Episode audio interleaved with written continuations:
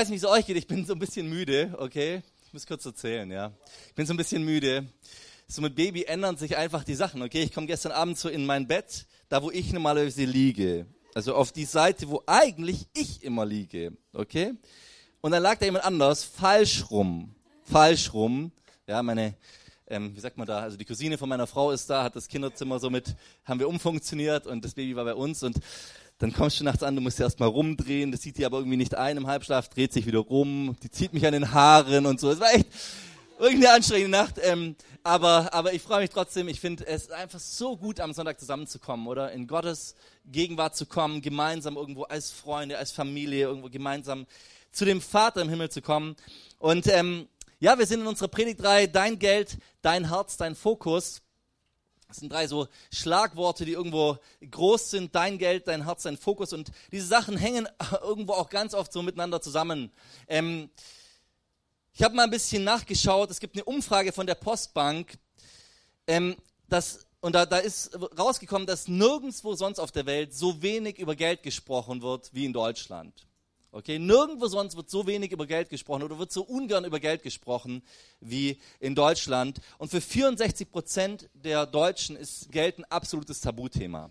Ja, so ich denke an so ein so Onkels von mir, okay, die die man, man redet nicht über Geld. Okay, man es gibt da dieses Sprichwort über Geld spricht man nicht, man hat's. Ja, ähm, ich habe festgestellt, das gilt besonders für die Stuttgarter. Ja, äh, irgendwie, also in München, da fahren die alle mit den dicken Autos rum und ähm, und jeder sieht diesen Reich. Bei uns, da denkst du, boah, armer Kerl, und dann hat er eine Garage in den Porsche so, gell? Ähm, ja, das ist so ein bisschen, äh, wie wir, glaube ich, äh, wie es glaube ich bei uns manchmal aussieht. So mein Nachbar, ich so die Garage neben mir, also in der Tiefgarage, so der Platz neben uns, der ist vermietet an irgendjemand außerhalb. Und ich kann dir sagen, ich, ich habe da dauernd den neuesten Porsche neben mir so stehen, ja.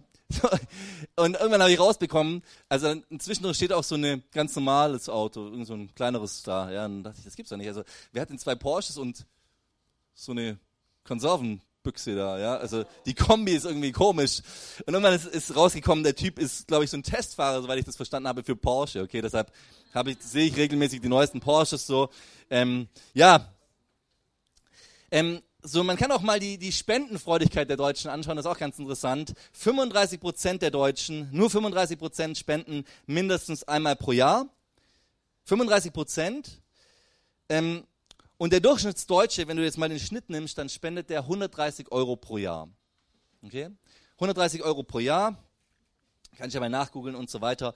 Ähm, wenn man jetzt mal davon ausgeht, dass man ein Bruttogehalt von, sagen wir mal, im Schnitt knapp 45.000 hat, dann wären das so 0,3 Prozent, die der Durchschnittsdeutsche sozusagen spendet. Wohin auch immer ja an Caritas, an irgendwelche, wegen irgendwelchen Katastrophen, an, an Aufrufe und so weiter. Ähm, der Simon Garech, der ist auch fürs Rote Kreuz noch mit unterwegs, so nebenjobmäßig, immer in seinen Ferien, fünf Wochen powert er durch in irgendeinem Teil Deutschlands und sorgt dafür, dass es nicht 110, sondern 130 Euro im Durchschnitt sind, okay.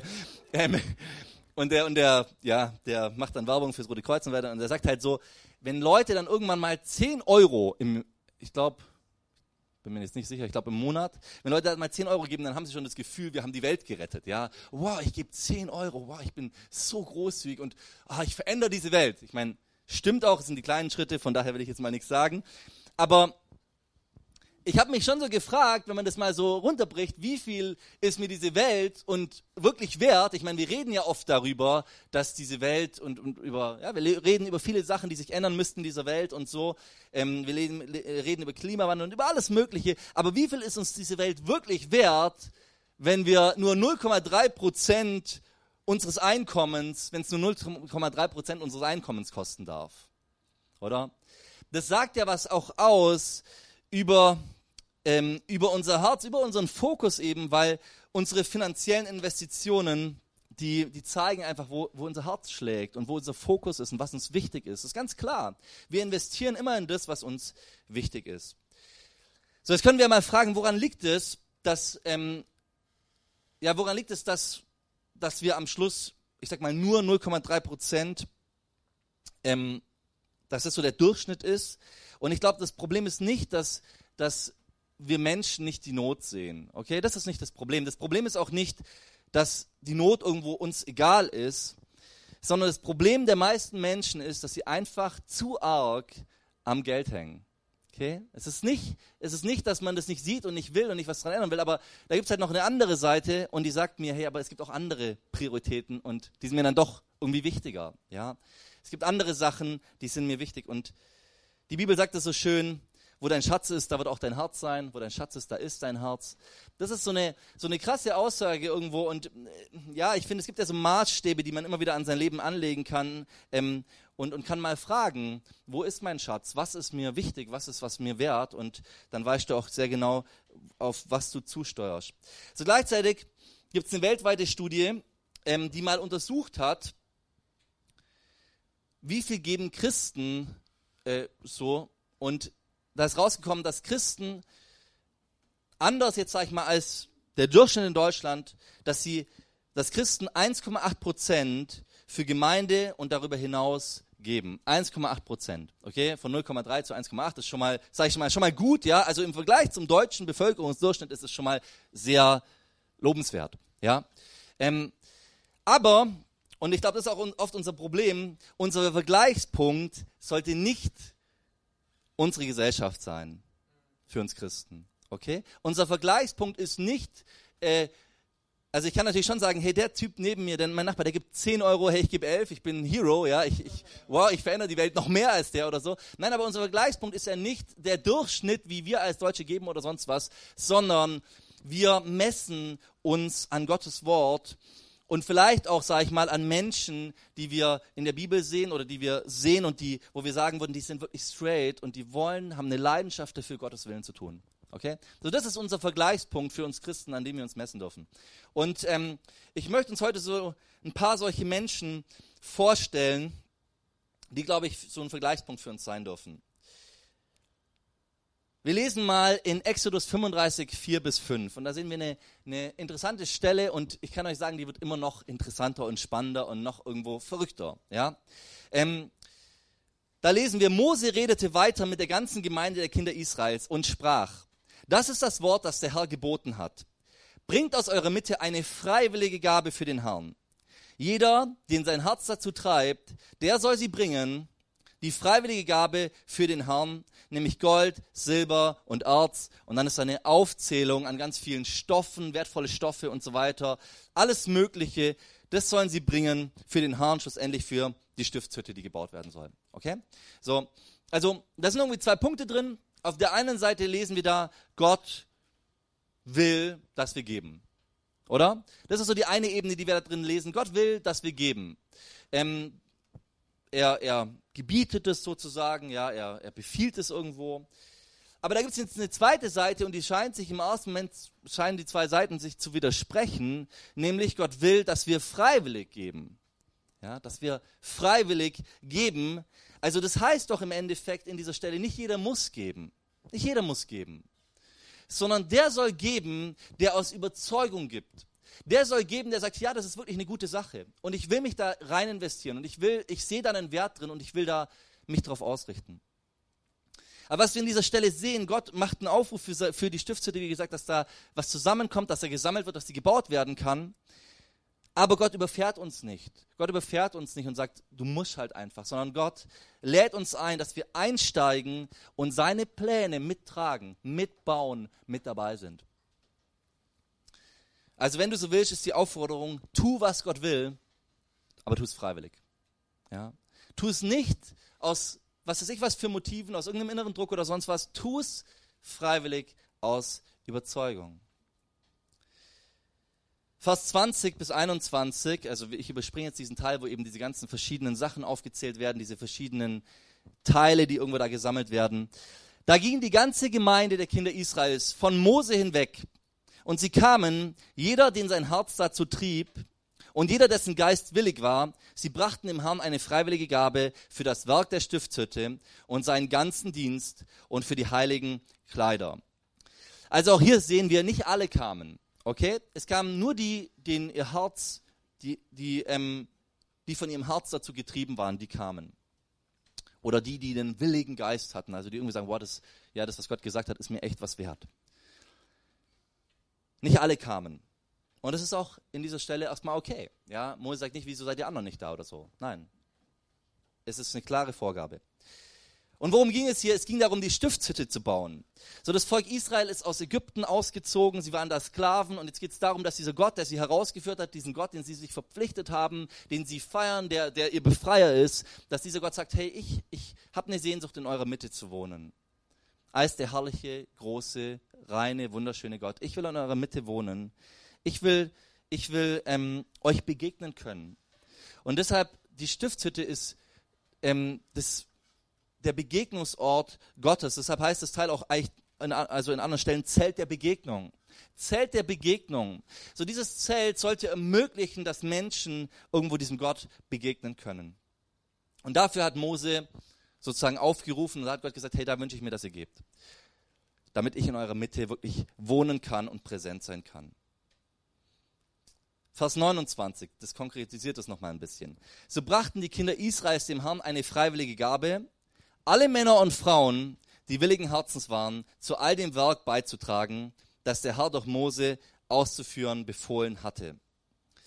So, hier lesen wir davon, dass Männer und Frauen beide kamen ähm, und gegeben haben. Also nicht nur irgendwie der Haushaltsvorstand, der eine, der sagt, boah, ich, äh, ich bin hier der Repräsentant und ich gebe mal, sondern jeder Einzelne ist, war verantwortlich, jeder Einzelne war aufgefordert, war angesprochen, sich zu überlegen, was will ich denn geben? Was habe ich zu geben? Es geht auch nicht um die Menge, es geht nicht darum, wie viel, sondern es geht um diese Herzenshaltung, ja, ich will geben. Männer und Frauen. Und wir sehen dann auch, wenn wir diese Aufzählung so anschauen, sehen wir, da ist auch zum Beispiel viel Schmuck mit dabei, der abgegeben wurde. Also tatsächlich haben Frauen ihren Schmuck oder Schmuckstücke da auch mit abgegeben. Und sie, sie mussten nicht, sie wollten. Sie hatten Bock dazu beizutragen, dass das Haus Gottes schön wird und wirklich ähm, ja, gebaut werden kann. Und ich finde es schon mal eine, eine schöne, coole Haltung.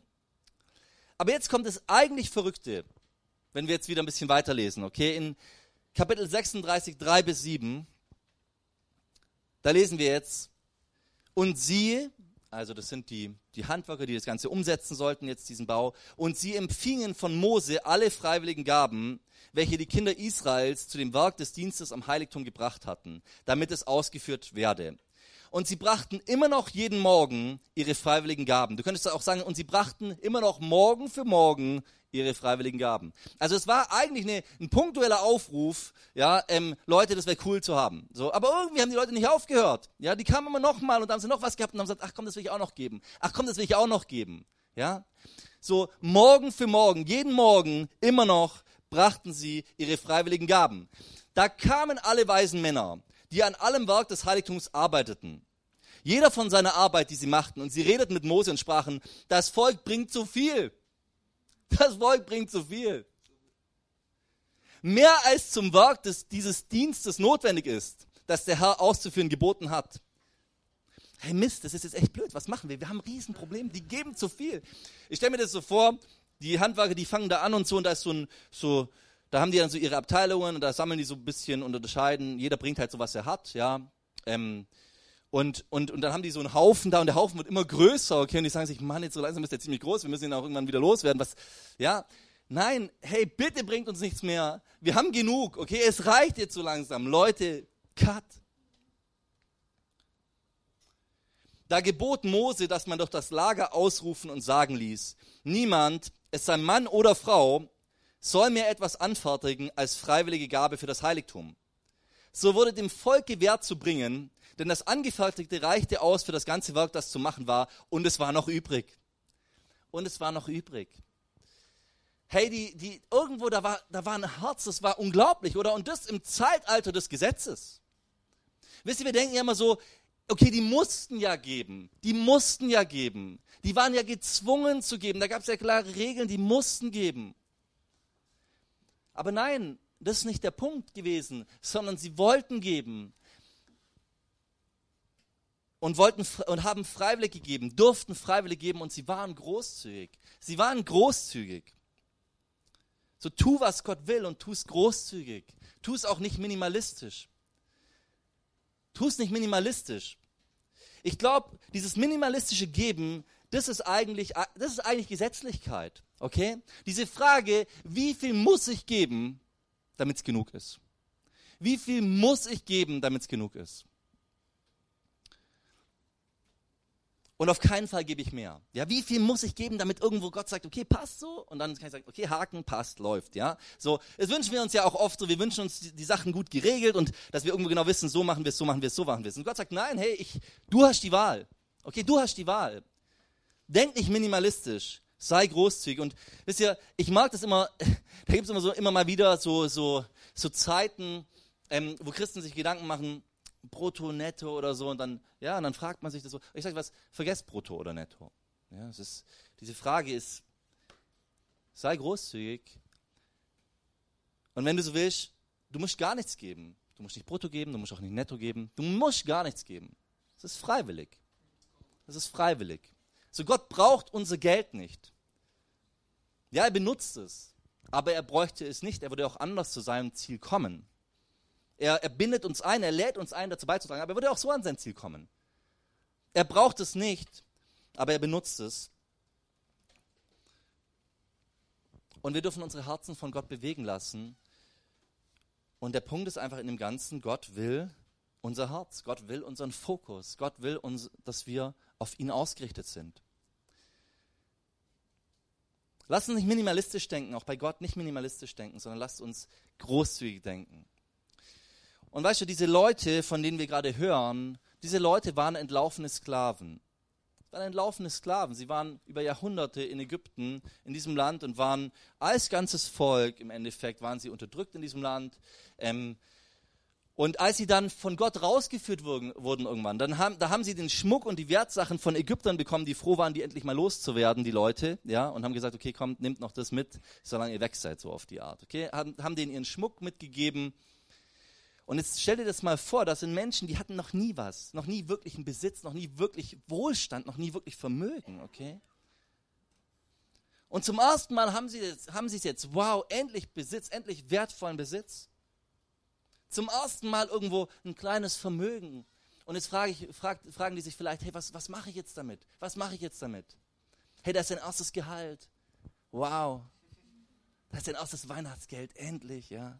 Da ist das Urlaubsgeld dein erster gelungener Geschäftsabschluss endlich. Und dann du sagst dir, hey, jetzt ist der Moment, jetzt gönne ich mir mal was. Hey, das habe ich mir verdient. Jetzt gönne ich mir mal so richtig was. Du läufst los, steuerst den Apple Shop an. Endlich, ja. Endlich raus aus der Armut, Windows weg. Apple. Du steuerst das Milaneo an. Wow, heute so richtig, gönne ich mir was. Und auf dem Weg auf dem Weg, da fängst du an nachzudenken und du besinnst dich und du sagst, hey, mein erstes Geld, so mein erster Gewinn, zuerst mal will ich davon in Gottes Haus geben. So zuerst mal will ich davon in Gott investieren. So, das, ist, das ist vielleicht diese Ebene, oder?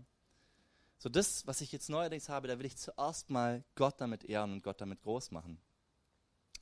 Vielleicht oder wahrscheinlich war das, was sie hatten, ähm, so der Grundstock für ihr neues Leben, das auf sie gewartet hat. Sie wollten ja in ein anderes Land kommen, da ging es darum, ein Haus aufzubauen, Äcker zu erwerben, Tiere zu erwerben. Ja, die, ich kann mir so gut vorstellen, wisst ihr, die waren da unterwegs in der Wüste und die haben schon ihre, sich ihre Gedanken so gemacht, wie wird es werden? Was werde ich alles machen? Und, und, und da plant man, okay, und da plant man und da, da legt man vielleicht sogar schon an und sagt, hey, das werde ich dafür und das werde ich dafür. Und dann, ja, und, und es war, es war so der Grundstock. Und dann kommt diese Aufforderung, hey Gott in, in unsere Mitte und wir brauchen, ja, bitte gebt. Und was tun sie? Sie sagen, hey ja, ich, ich will zuerst an diesen Gott denken und zuerst will ich in ihn investieren. Zuerst will ich ihm geben. Und schlussendlich, wenn du so willst, investieren sie in, äh, da rein, dass, dass in die Begegnungsstätte Gottes, in die Nähe Gottes investieren sie. In die Wohnung Gottes. Und das ist ihnen so wichtig, dass sie sagen, hey, alles andere kann erstmal warten. Das ist mir erstmal wichtig. Das ist krass. Und jetzt, jetzt denken wir mal weiter, denken wir mal weiter. Ähm, so, ich stelle mir so vor, da kommen dann irgendwann die Kinder so zu denen und die sehen das Ganze, wie die Eltern sich so benehmen. junge Kids, okay, sehen so, wie die Eltern sich benehmen, so langsam werden sie älter und lernen auch irgendwie ein bisschen, ja, was Besitz heißt. Und, und die sagen so, hey Mama, hey, warum macht ihr das? Warum, warum macht ihr das? Warum gebt ihr das? Ist es nicht ein bisschen unvernünftig? Hey, was wäre denn möglich, wenn wir sparen würden? Hey, was wäre möglich, wenn wir das, was wir haben, irgendwo, ja, da, da kommt ja dieses Land und hey, da hätten wir noch mehr Äcker und da hätten wir noch mehr Möglichkeiten und wir würden damit so krasse, gute Dinge anfangen können für uns, ja. So, warum macht ihr das? Und die Mutter, sie fängt an zu erzählen und sie sagt, hey, schaut mal, ihr seid noch jung und ihr kennt das alles nicht, aber wir waren nicht immer frei. Wir waren nicht immer frei. Es gab eine Zeit, da, hatten wir, da waren wir nicht wohlhabend, wir hatten kein Geld, wir hatten keine Möglichkeiten. Wir haben uns abgerackert bis zum geht nicht mehr, geschuftet und geschuftet und blieben trotzdem arm. Und dann kam dieser Gott und er hat uns befreit und er hat dafür gesorgt, dass wir all das bekommen, was wir jetzt haben. Er hat es uns gegeben, er hat uns versorgt, er hat uns das anvertraut. Und ohne Gott hätten wir gar nichts. Ohne Gott hätten wir gar nichts. Und deshalb, weil alles von Gott kommt, weil er es gegeben hat, deshalb will ich aus Dankbarkeit geben, sagt diese Mutter. Deshalb will ich aus Dankbarkeit es geben und in diesen Gott investieren.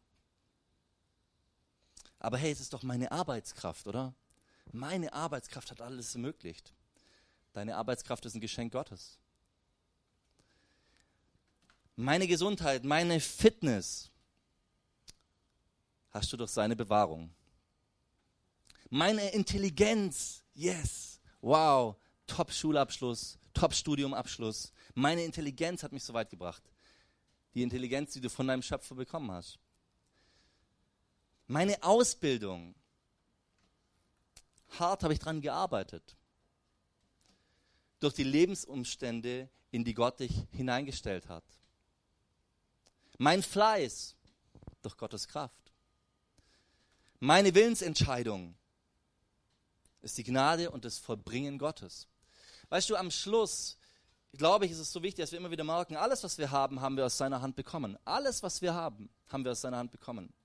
Als ich in der Schule war, ich hatte, ähm, ich war in, in Memmingen und ich hatte so ein paar richtig gute Fußballer in meiner, in meiner Klasse und in meiner Parallelklasse. Ähm, damals war ich auch noch ein bisschen sportlicher, okay? So, ich, ich sehe noch einigermaßen nach aus, aber ich bin's null, okay? Aber damals war das noch ein bisschen anders und ich hatte so ein paar, die waren richtig, richtig gute Fußballer und ich war mit denen manchmal auf so Schulturnieren und wir, hatten, wir haben immer alles abgesahnt, nicht wegen mir, sondern wegen denen, okay? Die waren richtig gut und die sind dann zu irgendwelchen Auswahlspielen gefahren nach Bayern, ja? Und, und haben da, sind da richtig weit gekommen in, in den Jugend, in den Jugendrängen so, ja? Und und wenn ich da heute so drüber nachdenke, dann, dann merke ich einfach, hey, viele von denen, woran ist es irgendwann gescheitert? Da war eine Verletzung. Plötzlich ist es vorbei. All diese Träume, ja, keine Ahnung, wie weit sie gekommen wären, weiß ich nicht, okay? So, wir, dass, dass irgendwo dann Fußballer ist, der richtig weit gekommen ist, der echt was drauf hat, selbst das, schau mal genau hin, es liegt nicht in seiner Hand. Da sind manche, die waren so gut, dann kam eine Verletzung, dann kam ein Schicksalsschlag und die sind weg vom Fenster. Das war's. So alles, was wir haben, es liegt nicht in unserer Hand. Im, am Schluss ist alles, was wir haben, aus Gottes Hand. Meine Lebensumstände sind ein Geschenk Gottes. Und wo wären wir ohne diesen Gott? Ich kann dir sagen, wir wären immer noch in Ägypten. Übertragen gesagt. Wir wären immer noch in Ägypten. Ich meine übertragen, okay, jetzt nicht am Strand in Ägypten, Sonnenschirm, okay, übertragen, ja. Ansonsten haben wir noch in Ägypten stark. Nein. Wir wären immer noch in Ägypten, oder? Und ich glaube, das dürfen wir auch nicht vergessen. Das dürfen wir nicht vergessen. Weißt du, vielleicht sind wir auch die, wo unsere Eltern diese Freiheit erlebt haben und wir nicht mehr. Wir stehen halt in dieser Freiheit. Wir kennen das gar nicht anders. Und es ist wichtig, dass wir sehen, aber irgendwann war diese Freiheit nicht. Ja? Es ist nicht was Selbstverständliches, sondern Gott hat uns beschenkt. Und deshalb will ich gerne geben. Außerdem ist es Gnade, dass wir überhaupt geben können. Ja, ich glaube, es gibt genug Menschen in dieser Welt, die würden gerne geben, aber das, was sie geben können, ist so wenig, weil sie haben einfach nichts. Hey, wir haben Grund zur Dankbarkeit. Und weil wir Grund zur Dankbarkeit haben, deshalb wollen wir geben, und zwar freiwillig und großzügig. Aus Dankbarkeit für all das Gute, was wir aus seiner Hand bekommen haben. Ich will nochmal betonen, nicht aus Zwang. Nicht aus Zwang, Gott braucht unser Geld nicht. Ja, Gott braucht unser Geld nicht. Auch nicht aus, aus Angst. Manchmal gibt man ja, weil man ein schlechtes Gewissen hat oder so, oh Mann, Gott will ja und so weiter. Nicht aus Angst. Da kannst du es gleich behalten. Nicht aus Berechnung. Boah, wenn ich so und so viel gebe, dann wird Gott mich wahrscheinlich beschenken, dann kann ich mir noch ein größeres Haus kaufen, weil da kommt der Segen ja doppelt zurück und so weiter, ja. Das nennt sich ein Wohlstandsevangelium. Nein, auch nicht aus Berechnung wollen wir geben. Weißt du, wo in Wahrheit es wieder um uns geht? Nein. Sondern wir wollen aus Dankbarkeit und an, aus Freude an diesem Gott, der uns beschenkt hat, der uns gesegnet hat, der uns alles gegeben hat, aus Freude an ihm wollen wir geben. Und noch so ein Unteraspekt davon, wieso wir auch geben, aus Liebe zu unserer Freiheit. Aus Liebe zu unserer Freiheit, die wir nur dort erleben können, wo wir loslassen. Wo wir, wo wir Dinge loslassen, die uns binden und die uns halten. Ich will nicht dem Konsum und all diesen Dingen die Herrschaft über mein Leben überlassen, sondern ich will, ich will nicht, dass Geld mein Herr ist, sondern ich will, dass Geld mein Diener ist. Okay, Geld darf mein Diener sein, aber Geld darf nie mein Herr sein. Okay. So, deshalb will ich gerne für Gott, für seine Gemeinde und für die Dinge, die ihm wichtig sind, geben. Und ich will mich, das will ich nochmal sagen, um zurückzukommen auf den Anfang, ich will mich auch nicht am Geberverhalten dieser, unserer Gesellschaft orientieren oder mich, also orientieren sowieso nicht, aber auch nicht dran messen irgendwie, ja. Weil sie leben ja nicht in dieser Freiheit, okay? Sie, sie haben das Ganze gar nicht, was wir haben. Sie haben das nicht so erlebt wie wir. Also wie so, so ist es ein ganz anderer, ganz anderer Fokus, auch wofür sie geben. Sie haben das alles nicht erfahren. Aber wir dürfen uns an so Männern und Frauen Gottes orientieren, von denen wir in der Bibel viele sehen und an denen dürfen wir uns messen, die leidenschaftlich für diesen Gott waren und aus Leidenschaft Unglaubliches getan haben. Wisst ihr, wenn ich an eine leidenschaftliche Person denke, irgendwann ist mir diese Geschichte so groß geworden, da ist diese Frau, sie kommt zu Jesus, sie ist eine Prostituierte, Jesus ist im Haus eines Pharisäers, das, was diese Frau macht, sie kommt einfach rein in das Haus, das ist schon mal absolutes No-Go, okay, dann ist sie eine Frau, dann, also alles, was sie tut, in dieser Haltung, in dieser, sie, sie ist so dreist, ja, und sie kommt von hinten, Jesus liegt am Tisch, da lag man immer so und hat da gegessen und sie kommt und sie, und sie weint, sie trocknet mit den, sie nimmt ihre Haare und trocknet damit seine Füße ab, sie salbt seine Füße, sie, Sie macht lauter Sachen, also ich sag dir, ich glaube, wenn uns was Vergleichbares heute passieren würde, es wäre uns richtig unangenehm. Das ist so wie plötzlich, wie wenn plötzlich du durch die Stadt läufst und eine, und eine ähm, Frau, die jeder kennt hier vom, vom Bordell um die Ecke, würde kommen und dich umarmen und knutschen und so, ja, vor deinen ganzen Freunden, vor deiner Ehefrau, okay? Und du das würdest sagen, hey, hör auf, was geht bei dir ab, ja? Aber diese Frau, sie kommt und sie, und sie gießt dieses teure Öl über Jesus, so richtig teures Ding, so wo sie viel, viel Geld dafür ausgibt.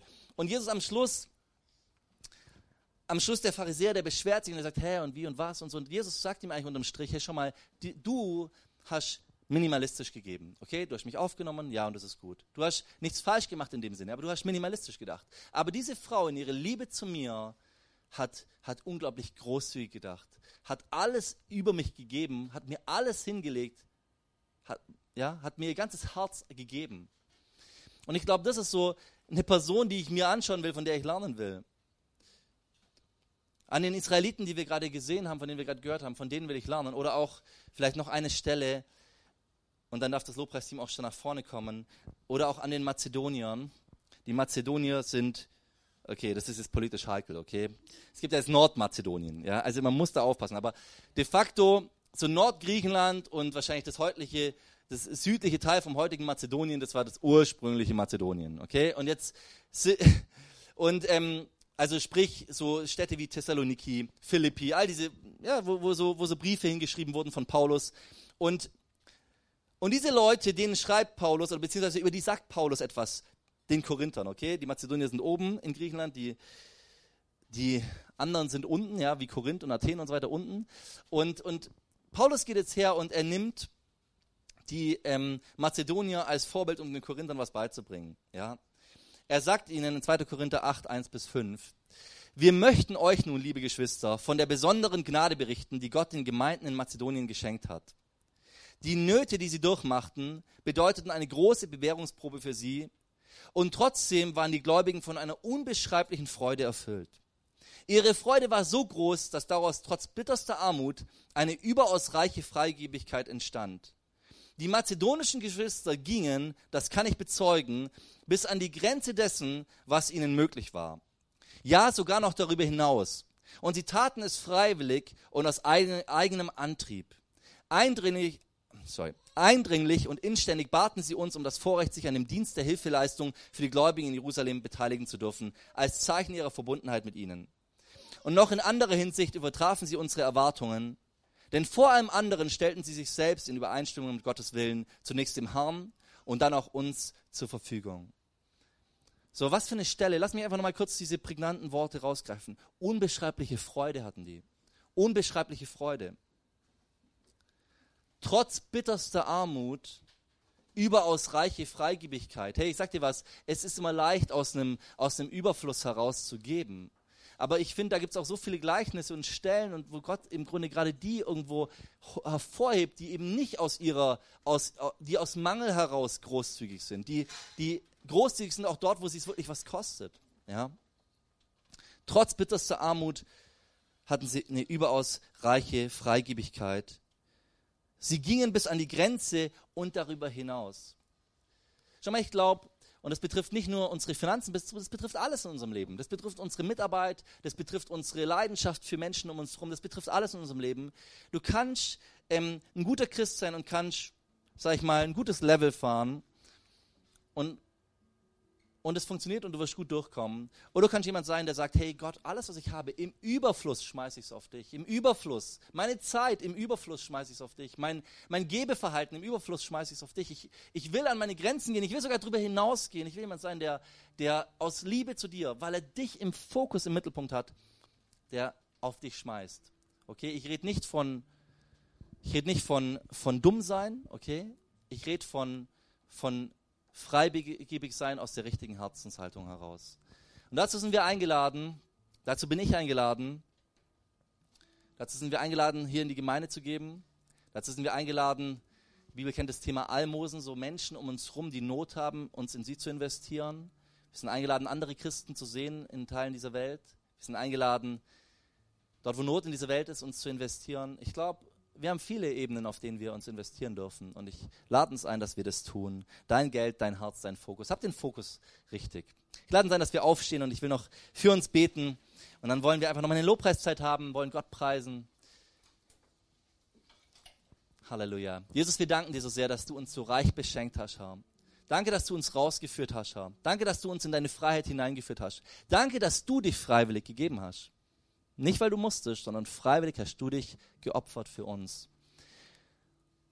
Und ich will beten, Herr, dass uns das vor Augen steht und dass wir aus dem heraus in unserem Leben, sei es bei Finanzen, sei es bei anderen Bereichen, dass wir großzügig, liebevoll, freigebig, all das sind.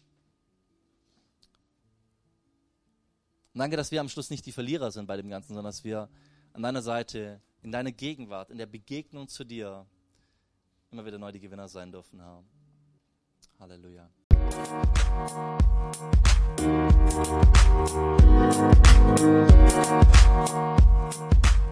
Musik